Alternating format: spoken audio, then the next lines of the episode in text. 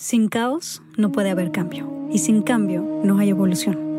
Juntos exploraremos cómo transformar la incertidumbre, el dolor y la incomodidad en la magia que intuitivamente sabemos que es posible para nuestras vidas. Yo soy Aislinn Derbez y creo que los mejores regalos que puedes darte son espacios para conectarte, sentir y reflexionar. Espero que este sea uno de ellos. El ser humano tiene una sola libertad. La libertad de elegir lo que piensa. Así es. Tú lo dijiste en un taller que tomé contigo y me encantó y quisiera que andáramos en esa frase. Nuestra vida es lo que nosotros pensamos. Exacto. ¿Sí? Entonces, si elegimos como querramos, si no hay receta, lo que estamos pensando, nuestra vida cambia. ¿Por qué? ¿Cómo funciona esto acá adentro? Eh, ahí pasan cosas, ¿no? Allá afuera pasa algo. En la vida, sí. En la vida. Entonces, ¿qué hace mi cerebro? A través de los cinco sentidos, captura unas cuantas variables, no todas, porque son infinitas, unas cuantas variables, depende de la edad también, cuántas variables vas a, a capturar de lo que está sucediendo, y lo lleva al interior de mi cerebro. Ahí se procesa en nuestros ojos de persona. ¿Qué, ¿Qué, es eso? Nuestra historia de vida. ¿Sí? A partir de lo que se procesa aquí adentro, según nuestra historia de vida haya sido, va a salir una interpretación. ¿Sí? Esa interpretación genera que en el cuerpo se produzcan hormonas, eh, neurotransmisores, péptidos, neuropéptidos, distintos tipos de químicos. Y entonces al cuerpo le pasan cosas, ¿no? Si interpretamos que eso que está sucediendo es algo agresivo, entonces nuestro cuerpo va a generar cortisol, noradrenalina, adrenalina, ¿no? Y nuestro cuerpo se va a sentir así, ¿no? En guardia, ¿no? Si interpreta que es algo muy hermoso, entonces se van a producir serotonina, endorfina, dopamina, y entonces nuestro cuerpo se llena de otro tipo de expresión. Todos los músculos de la cara, de todo el cuerpo, se modifican. A eso que le pasa al cuerpo, le ponemos un nombre de alguna emoción. O estoy enojada, o estoy triste, o estoy contenta, o, ¿sí? La emoción es este, este correo electrónico entre el inconsciente y el consciente. ¿sí? La, la, emoción nos dice cómo nuestro, nuestro cerebro, nuestra historia de vida está interpretando eso que está pasando allá afuera. ¿Ok? Sí. Entonces, todas las emociones no solamente son bienvenidas, sino que son oro puro, porque nos informa acerca de nosotros mismos. Claro. ¿Sí? Este asunto de que hay que patear, matar, este, eliminar y cualquier otra palabra espantosa a las emociones negativas. Resulta que tenemos emociones negativas según la cultura. Uh-huh. No existen las emociones negativas. Lo único que existe es la información acerca de cómo yo proceso lo que pasa allá afuera. Claro. Y es siempre información valiosísima. No importa qué me hace sentir. Es el resultado de cómo yo interpreto lo que pasa allá afuera. Esto está sí. impresionante porque esto quiere decir que la realidad no existe. No existe. O sea, la realidad es únicamente la manera en la que cada persona va a percibir lo que está pasando allá afuera de acuerdo a su pasado, su infancia, etc. Y es por eso que cada quien percibe situaciones distintas y puede haber una misma situación y yo puedo estar percibiendo una cosa espantosa y tú puedes estar percibiendo algo maravilloso de una misma situación. Y esto quiere decir que nadie está mal, Claro. Y tampoco nadie tiene la razón. Claro. y que las dos visiones y las dos percepciones son igual de válidas. Exacto. Y entonces, en vez de pelear por quien tiene la razón, yo me puedo nutrir de tu punto de vista y tú del mío. Por ejemplo, vamos nosotras dos al cine a ver la misma película, ¿no? y, y salimos del cine. Y tú vas a contar una película y yo voy a contar otra tú vas a decir, ay, me pareció maravillosa la película. Y yo te voy a mirar así, ¿qué tiene maravilloso? Una porquería esa película. Y es la misma película. Sí. Sí. Me acuerdo cuando fui al cine con mi pareja a ver la lista de Schindler, me acuerdo, hace mucho tiempo. Ajá. Y él salió encantado. Y yo salí pateando butacas, indignadísima. Ajá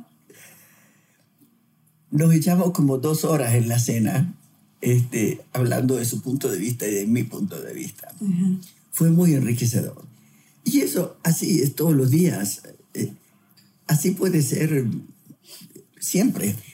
Pero es el problema es que intentamos todo el tiempo convencer al otro de que nuestra realidad es la verdadera y la que vale, ¿cierto? Porque de verdad nosotros creemos que estamos siendo sumamente objetivos con lo que estamos viendo de la realidad cuando en realidad no es cierto. No es cierto. No existe Solo la objetividad. la interpretamos. Wow. Y nuestra historia de vida no hay otro ser en el planeta que la tenga. Entonces nuestra interpretación es única. ¿Sí? Sí. Claro, como estamos construidos, co-construidos en, en un ambiente cultural parecido. ¿Qué quiero decir con parecido? No es lo mismo vivir en la clase media urbana que en la selva de Chiapas o en las dunas del norte. O sea, no, es, lo mismo. Entonces, también depende de eso. ¿Qué tan parecidas pueden ser nuestras interpretaciones? Bueno, cuanto más cercano sea el contexto donde nos criamos, podría llegar a ser un poco más parecidas. Nuestras percepciones. Nuestras percepciones. Claro. Pero, pero no porque nos parezcamos, sino porque fuimos criados en el mismo ambiente. Claro. Sí.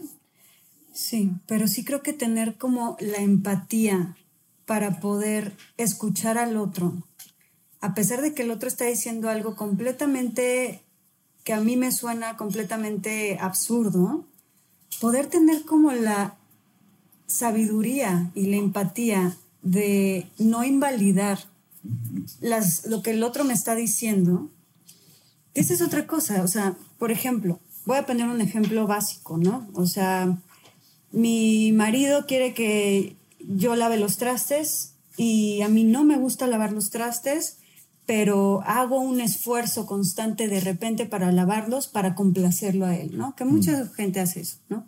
Entonces yo trato de lavar los trastes, pero pues no, muchas veces no, no, lo lavo como él quisiera, ¿no? Entonces él me dice, es que nunca lavas los trastes, ¿no? Y entonces ahí empieza la pelea, porque digo, ¿cómo que nunca? Yo siempre que puedo y me acuerdo trato de lavarlos. Entonces uno está diciendo nunca lo haces y la otra está diciendo casi siempre sí lo hago, ¿no? Ok. Esta, esto es interesante el, único significado de la comunicación es la respuesta. O sea, la comunicación adquiere el significado en la respuesta. ¿A qué te refieres?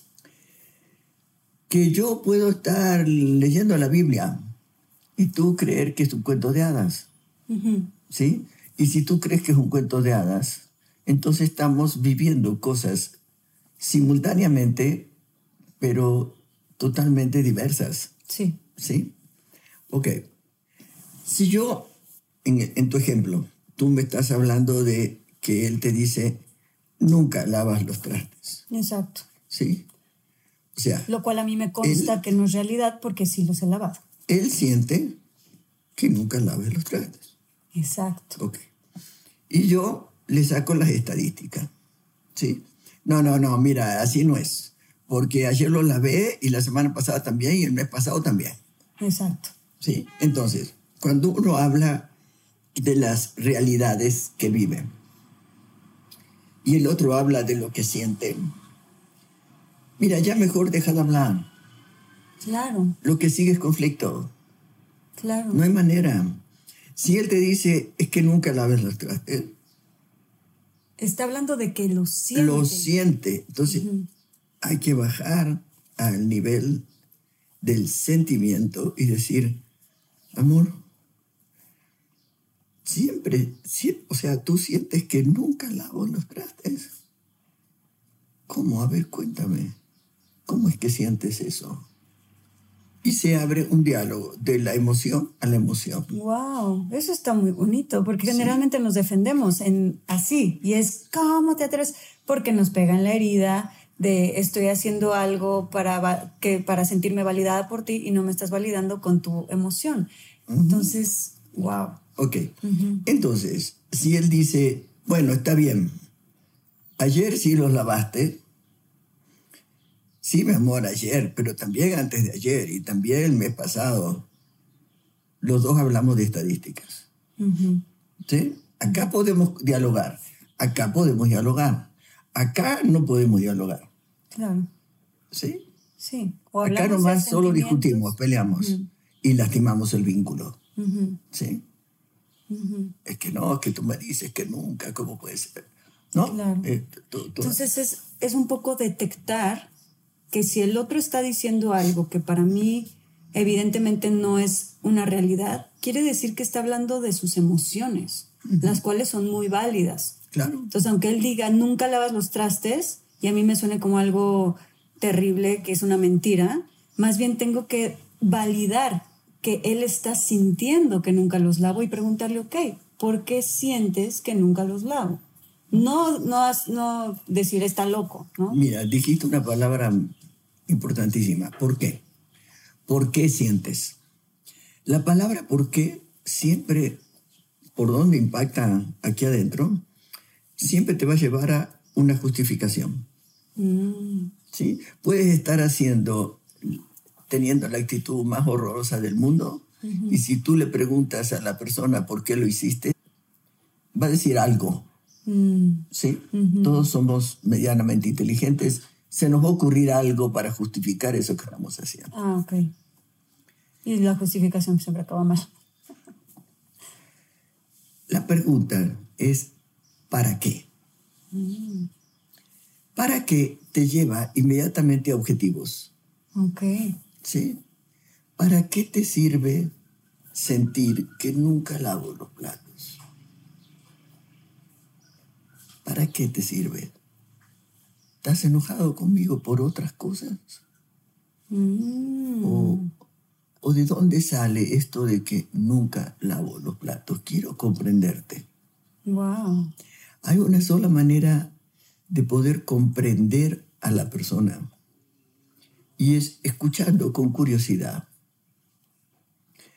De la misma manera que los niños escuchan un, un cuento nuevo. de, sí, ¿y ahora qué más? ¿Y ¿Qué pasó hoy? ¿Sí?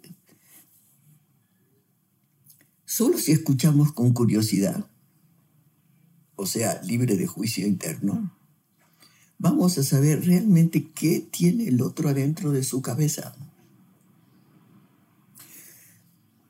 Si lo escuchamos desde el juicio, nunca nos vamos a enterar con quién vivimos. Wow. ¿Sí? Uf, sí, totalmente. Y siempre traemos el juicio ahí pegado por todas nuestras inseguridades. Y estamos a la defensiva en todo y entonces terminamos nunca realmente escuchando al otro y entonces el otro nunca se comunica y entonces nos vamos desconectando, desconectando, desconectando y vivimos en una casa donde nada más estamos dos fantasmas donde que no se comunican y no hay conexión. Mejor miremos tele. O mejor tengamos muchísimas reuniones de amigos. O mejor hagamos deporte. Uf, sí. O mejor, o sea, la cosa es que parezca que estamos juntos, pero sin comunicación. Qué fuerte. Sí. Voy a hacer una pausa comercial rápida. Amay Natural es una compañía que hice con una de mis mejores amigas, Mariana Burelli. En Amay Natural creamos productos 100% naturales y sustentables como shampoo, acondicionador y crema. Todo en barra. También tenemos otros productos deliciosos como nuestra línea para bebés. Todo lo que hacemos es libre de sulfatos, parabenos, sintéticos, aceite de palma, silicona, fragancias químicas, empaques de plástico y por supuesto libre de crueldad animal. Están disponibles en amai.mx, en Amazon y en sephora.com.mx. Checa el Instagram de Amai Natural o la página web amai.mx para más información. Mira, todo lo que hemos hablado no es tan complicado. Solo tiene que ver con la primera frase que dijiste. Elige lo que piensas. ¿Sí? Si, si, vas eliminando, en algún otro momento habíamos hablado de eliminar todos los mes. este, si vas eliminando los por qué, si vas eliminando la, la, parte defensiva, este, la verdad es que se eliminan el 80% de los conflictos. Wow. A ver, volvamos a repetir eso porque es muy importante. En estas como conversaciones que se convierten en discusiones, eliminar el me hiciste y simplemente decir hiciste, ¿no? En lugar de decir me hiciste o me dijiste o me gritaste, es hiciste, dijiste, gritaste, ¿no? Y luego también los porqués. ¿Por qué haces esto? ¿Por qué me dijiste esto el otro? ¿Por qué actúas de esta manera? Sino ponerle en lugar del por qué el para qué me lo dijiste, para qué lo haces, ¿no? Wow. Eso cambia mucho. Como una sola palabra puede cambiar todo el panorama. Sí. Y otra cosa que a mí me encanta que una vez dijiste fue, si a ti no te gusta tu vida, vuelve a elegir. Exacto. Exacto. Porque las conductas tienen consecuencias. Entonces, si ponemos una conciencia mínima de qué conducta mía me produce esta consecuencia, entonces lo que tengo que cambiar no es la consecuencia, es la conducta. Mi conducta. ¿Y la conducta de qué depende? De la emoción. ¿Y la emoción de qué depende? De mi historia de vida de mis sistemas de creencia. Por ejemplo, hay que ser puntual. Por. Sí. Habrá veces que, bueno, que seré puntual, porque así lo consideré. Y otras veces que no, porque no me parece importante. Mira, a ver, en una gran, gran tormenta de un viento así fuertísimo, ¿quién se rompe primero? Un gran roble o un bambú. O sea, el que está más duro es el que se rompe. Sí, señora. Y el que más se dobla y más flexible es, es el que aguanta las tormentas más impresionantes. Así es. Y así es la vida. Así es la vida. Wow. Cuanto más rígida sea tu posición y más estructurada, va a ser más difícil que puedas llevarte con un mundo que está en permanente transformación. Claro, y en permanente caos, y en permanente movimiento. Y, Exacto. Y sí. Lo importante no es lo que pasa, lo importante es qué haces tú con eso que pasa. Exacto. Así que si no te gusta tu vida, siempre está la opción de volver a elegir lo que piensas, hay dos maneras, dos maneras de evolucionar. Bueno, hay una tercera, ¿no? Que me enfermo y me muero ya. O, un accidente o lo que sea. Pero para adelante hay dos maneras. O reflexionas y transformas, o te va a doler tanto que vas a cambiar. Entonces, a veces una, a veces la otra, a veces un poquito de cada una, ¿no? Sí. Pero el ser humano que viene a este mundo.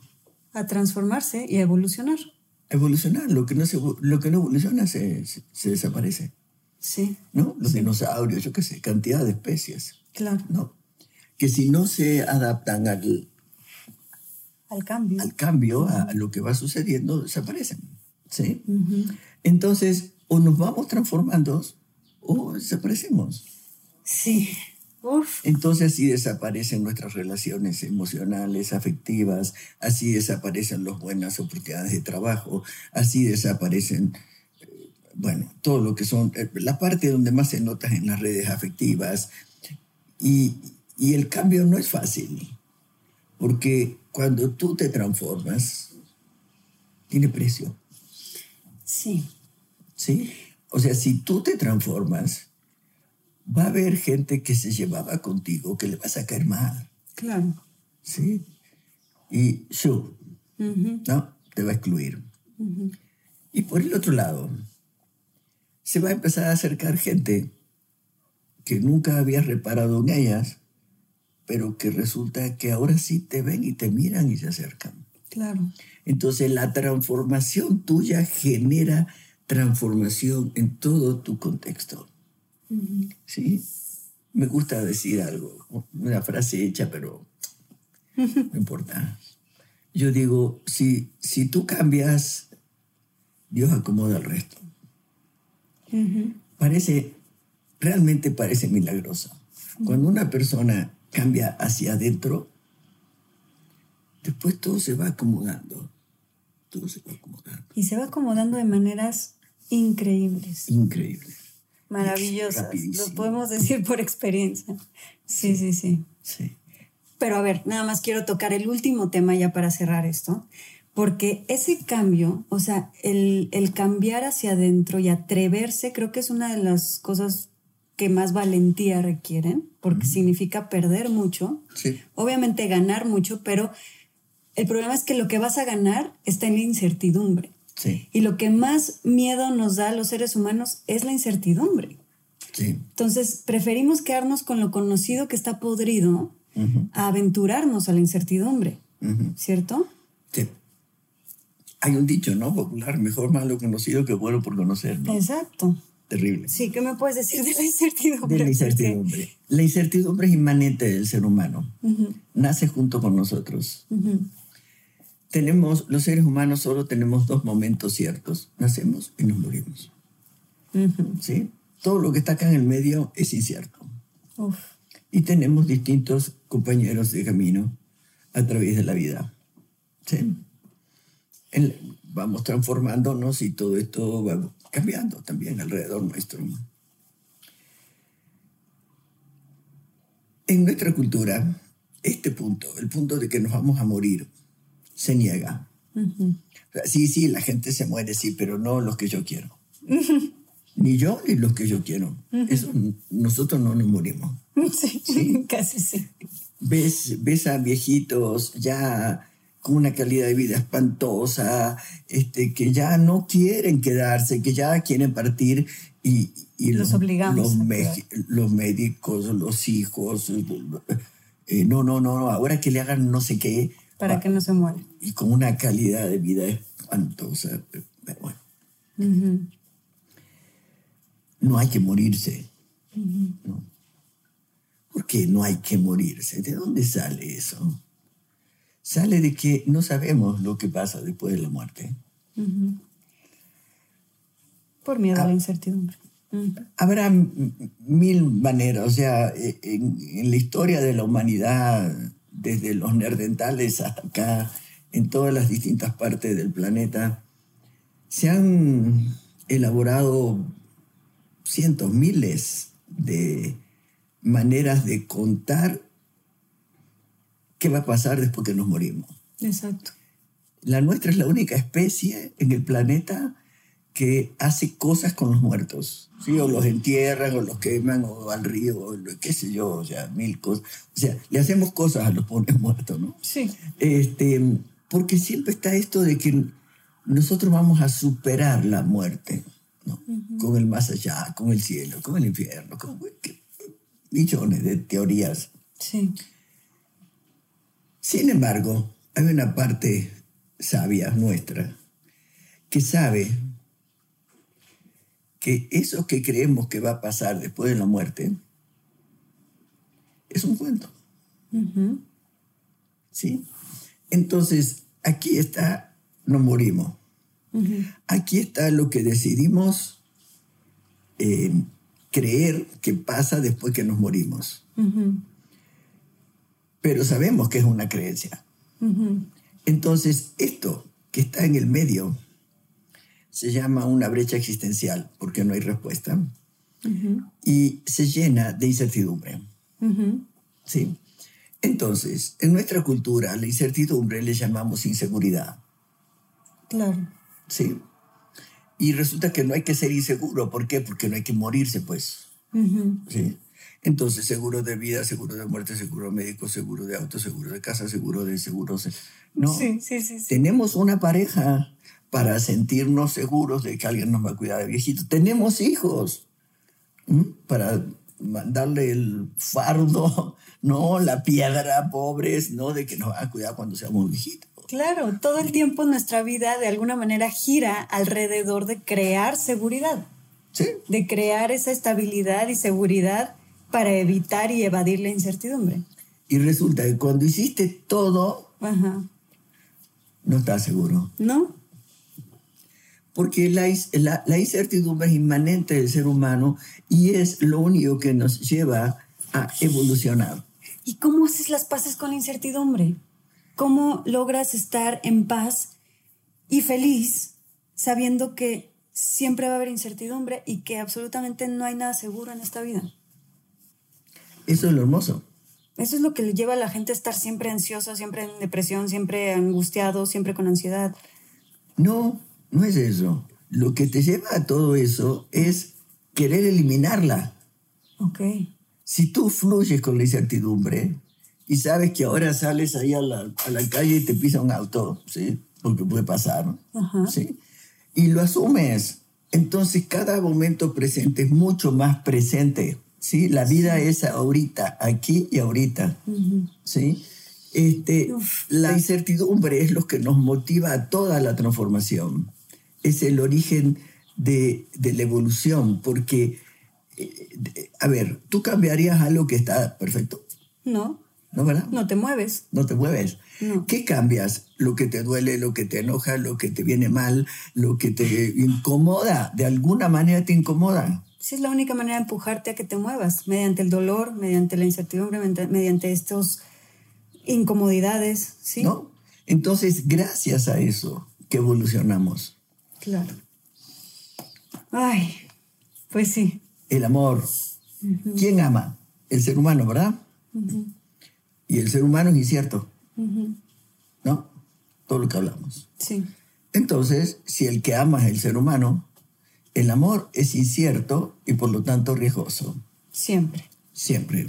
Y eso es lo maravilloso, porque gracias a que es incierto y riesgoso, tenemos la oportunidad de cuidarlo todos los días, a cada rato. Wow. Nunca darlo por hecho.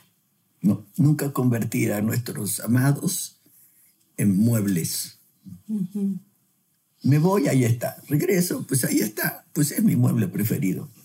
¿No? Sí con esto nos llevamos muchísimas cosas que reflexionar y creo que tocamos temas impresionantes, muy profundos y, nada, pues te agradezco muchísimo. Quiero cerrar con una frase que, a mí me encanta, tuya, em, que tú dijiste una vez en un taller, lo único que sana es el amor y el amor solo sana y es amor si carece de juicio. Así es, así es. Cuando aparece el juicio, aparece el conflicto, la rigidez. Y vivimos en un mundo donde todo juzgamos, absolutamente todo. Entonces hay que volver a pensar en eso. Volver a pensar. Pero si vas a mis diplomados, este, te lo voy a enseñar. Vayan a los diplomados de Nilda, de verdad. de verdad, Nilda tiene unos diplomados y unas pláticas que están espectaculares. Les vamos a dejar sus páginas, les vamos a dejar todas sus redes, em, donde pueden contactar a Nilda, porque de verdad les cambia la vida, la manera en la que pues ella enseña todo, todo lo que enseña en sus pláticas son cosas impresionantes que les van a volar la cabeza, les van a quitar todas estas estructuras y creencias falsas y van a poder renacer. A mí me cambiaste la vida y me la sigues cambiando, así que invito a la gente a que se den esta oportunidad contigo también. Muchas gracias. gracias. Ojalá que hayas disfrutado este episodio. Y recuerda que en nuestra página web, la magia-delcaos.com, puedes encontrar mucha más información de estos temas y de nuestros invitados. Tenemos blog, tienda en línea y material exclusivo para los que se suscriban. Síguenos en todas las redes sociales como arroba la magia del caos. Gracias por darte este espacio con nosotros.